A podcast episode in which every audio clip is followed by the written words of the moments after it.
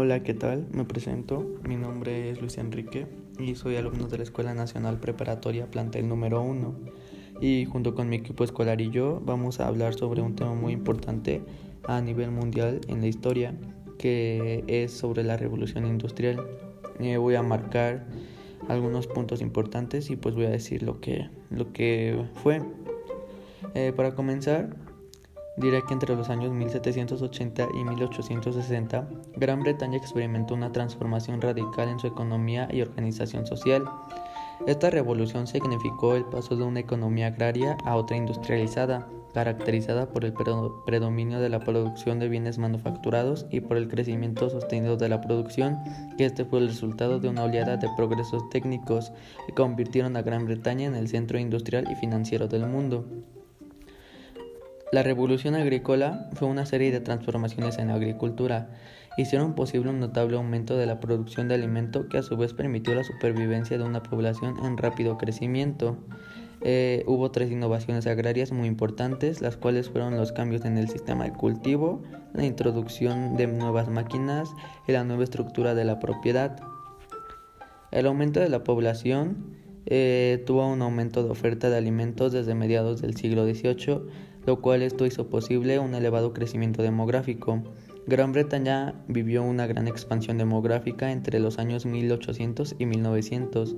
El número de habitantes se triplicó, pasando de 10.9 a 37 millones. La mecanización y el sistema fabril. El cambio en los sistemas de producción se caracterizó por el uso de máquinas y por sustitución de fuentes animadas de energía por inanimadas. La mecanización del proceso productivo eh, tuvo un inicio en la industria textil con la lanzadera volante, las nuevas hiladoras y los telares mecánicos y poco a poco las máquinas se fueron extendiendo en los sectores agrícola, minero y metalúrgico. La industria algodonera fue un, un punto muy importante en esta revolución, ya que fue un sector emblemático en la revolución industrial. El algodón eh, era con lo que se manejaba este era, bueno, es actualmente un tejido suave, de fácil lavado y que ha producido, bueno, que producido en grandes cantidades resultaba sumamente económico. Eh, en el siglo XVIII los tejidos de algodón se importaban a la India, pero las personas se dieron cuenta de los beneficios que podían extraerse de su fabricación y dejaron de importarlo. El carbón y el hierro fueron el segundo sector decisivo de la industrialización. El carbón se convirtió en el gran combustible del siglo XVIII, pues ésta alimentaba la máquina de vapor y desempeñaba un papel imprescindible en el proceso siderúrgico. La sustitución del carbón vegetal por por el carbón de coque con mucho más poder calorífico y una fundición en un alto horno permitía un extraordinario crecimiento del sector minero del carbón y por otro lado la producción de, hierro en grandes cantidades. Otros sectores industriales fue la industria química y la industria metalúrgica, que la industria química también quedó profundamente transformada ante las necesidades del textil, que quería ingentes cantidades de tintes y blanqueadores, y la metalurgia fue otro sector de elevado crecimiento en una primera etapa de impulso, pues esta provino de las necesidades del textil, pero poco a poco la difusión de la mecanización hizo que se consolidara este nuevo sector dedicado exclusivamente a fabricar las máquinas necesarias para el resto de las actividades industriales.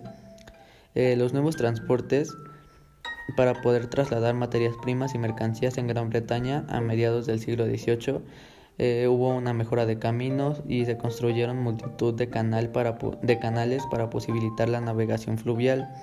Eh, pero pues el ferrocarril eh, fue el que provocó una verdadera revolución en el transporte, gracias a su rapidez, enorme capacidad de carga, menor coste por unidad transportada y una mayor seguridad para pasajeros y mercancías.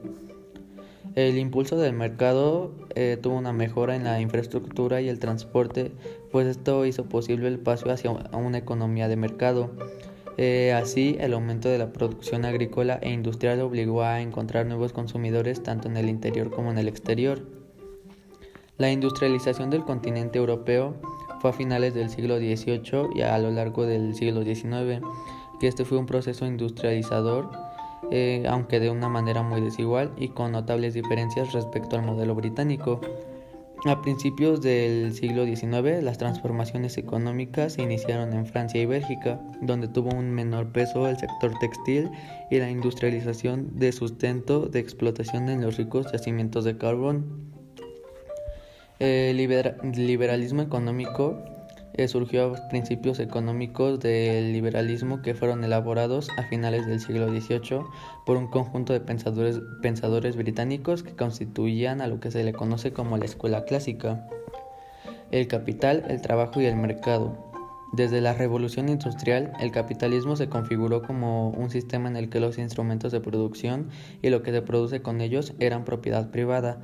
Esta se concentra en la burguesía o los capitalistas, mientras la, mientras la mayoría de las personas, es decir, los asalariados o proletariados, no poseían más que su capacidad para el trabajo que alquilaban a cambio de un salario. El capitalismo era un sistema de iniciativa libre no planificado que tenía como objetivo la búsqueda del máximo beneficio individual. El proteccionismo y el libre cambio. Gran Bretaña eh, se mostró partidaria del libre cambio, eh, es decir, que pues de la no intervención estatal en el comercio internacional, lo cual permitió que las estancias de las mercancías se intercambiasen libremente entre los distintos estados. La irrupción en el mercado internacional de los productos británicos de mayor calidad o de menor precio afectó profundamente al resto de Europa. Para, evitar la competencia de Gran Bretaña, los países del continente como Estados Unidos aplicaron medidas proteccionistas.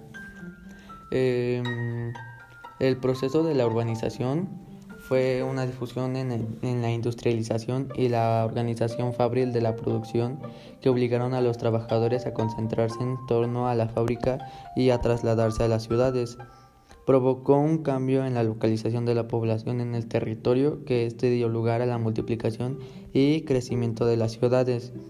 Eh, la emigración interior hacia las ciudades procedió en su mayoría en las áreas rurales circundantes. Se calcula que casi dos millones de ingleses se desplazaron a las ciudades. Eh, la agregación urbana tuvo un rápido crecimiento de en las ciudades, pues originó una fuerte segregación social por barrios. La burguesía edificó nuevos y confortables barrios residenciales donde la sociedad y la contaminación industrial eran menores.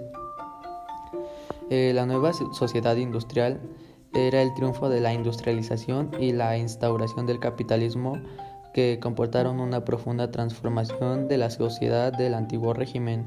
En el campo, muchos pequeños propietarios se convirtieron en jornaleros a la vez que el número de campesinos fue disminuyendo. Em, eh, con el afianzamiento del capitalismo industrial surgió una nueva clase, que esta era la burguesía, que esta era la clase que estaba vinculada a la propiedad de fábricas, cuya riqueza aumentó a un ritmo muy rápido y disputó a la aristocracia su preeminencia social. Em, las mujeres en la sociedad industrial. Eh, la mujer se orientaba antes de esto hacia el matrimonio y en su situación jurídica y legal reflejaba una cara de una clara inferioridad. El Código Civil disponía que la mujer casada tenía la obligación de obedecer al marido y que éste era el representante de todos sus bienes y necesitaba permiso para cualquier acto legal. La vida de las mujeres de clase media y alta transcurría en el hogar. Sus tareas primordiales eran el cuidado de la casa y de los hijos y según su nivel social contaban con servicio doméstico. Eh, la industrialización comportó el surgimiento de la mujer obrera, puesto que el salario que ganaban los hombres era insuficiente para mantener a toda la familia.